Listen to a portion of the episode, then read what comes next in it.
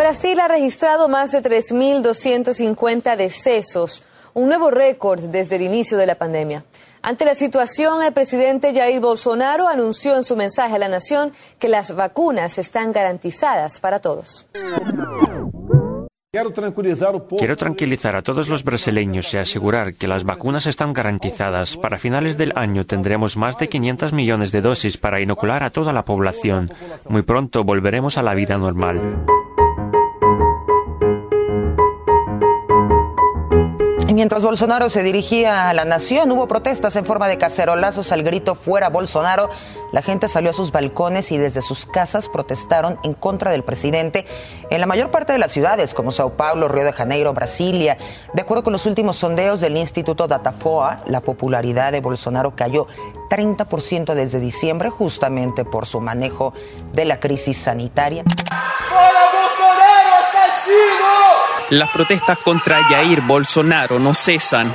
Miles de personas en las principales ciudades de Brasil volvieron a protagonizar un cacerolazo masivo contra el presidente ultraderechista por su reacción en torno a la crisis del coronavirus.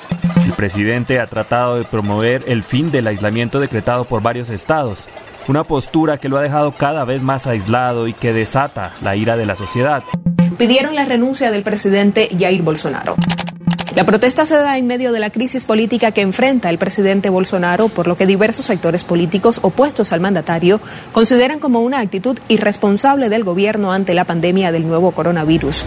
Por su parte, el gobernador de Sao Paulo catalogó la situación de genocidio por parte del presidente y pidió una inmediata reacción del Congreso. Desde el Partido Socialismo y Libertad fueron más allá y llamaron a iniciar un juicio político para destituir a Bolsonaro.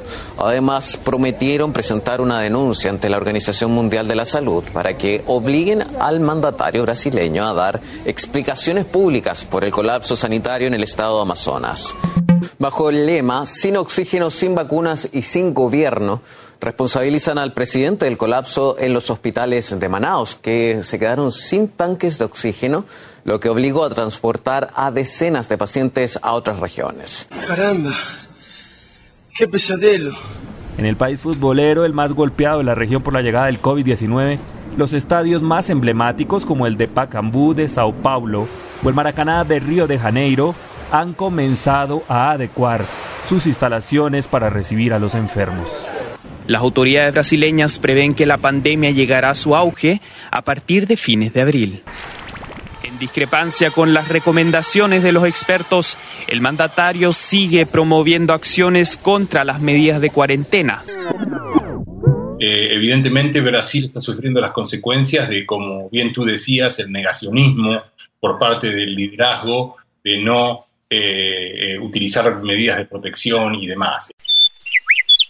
La red social Twitter ya censuró videos de Bolsonaro argumentando la violación de las reglas de contenido. También Facebook y YouTube realizaron medidas similares al considerar que sus videos fomentan la desinformación en torno a la lucha contra la pandemia. En paralelo, el Ministerio de Salud del país confirma la existencia de la nueva cepa brasileña de coronavirus que ya ha sido identificada también en Japón y Reino Unido. Brasil tiene una variante del virus que se sabe que es más contagiosa, que produce enfermedad más grave y que parecería, y esto es algo que se está recién estudiando, afectar a más jóvenes.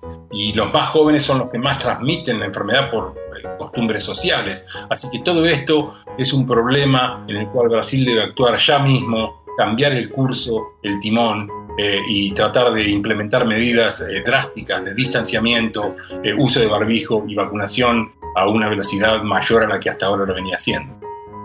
La verdad está en los grises, no, no creo que haya ir ni a un extremo ni al otro. Yo también soy partidario de fortalecer las economías y yo no estoy a favor de una cuarentena estricta y cierre de los negocios. Creo que la verdad está en el medio, que si uno puede transmitir y educar a la población, aparte de vacunarla, de que realmente se mantengan esas medidas eh, de distanciamiento y uso de máscara, se va a bajar la cantidad de contagios. Ahora, claro, si los líderes se sacan la máscara en público y no transmiten eso, por supuesto que el mensaje que eh, manda hacia abajo eh, es totalmente distinto y opuesto.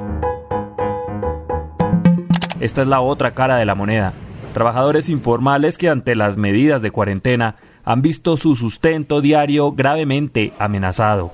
Como el de estos recicladores de barrios periféricos de Río de Janeiro, el aislamiento es a otro precio en una región marcada por la desigualdad y la pobreza. A nuestra cooperativa recibe semanalmente. Nuestra cooperativa recibe basura semana tras semana. Esta vez no tenemos nada, no hay dinero para comprar comida o mantenernos.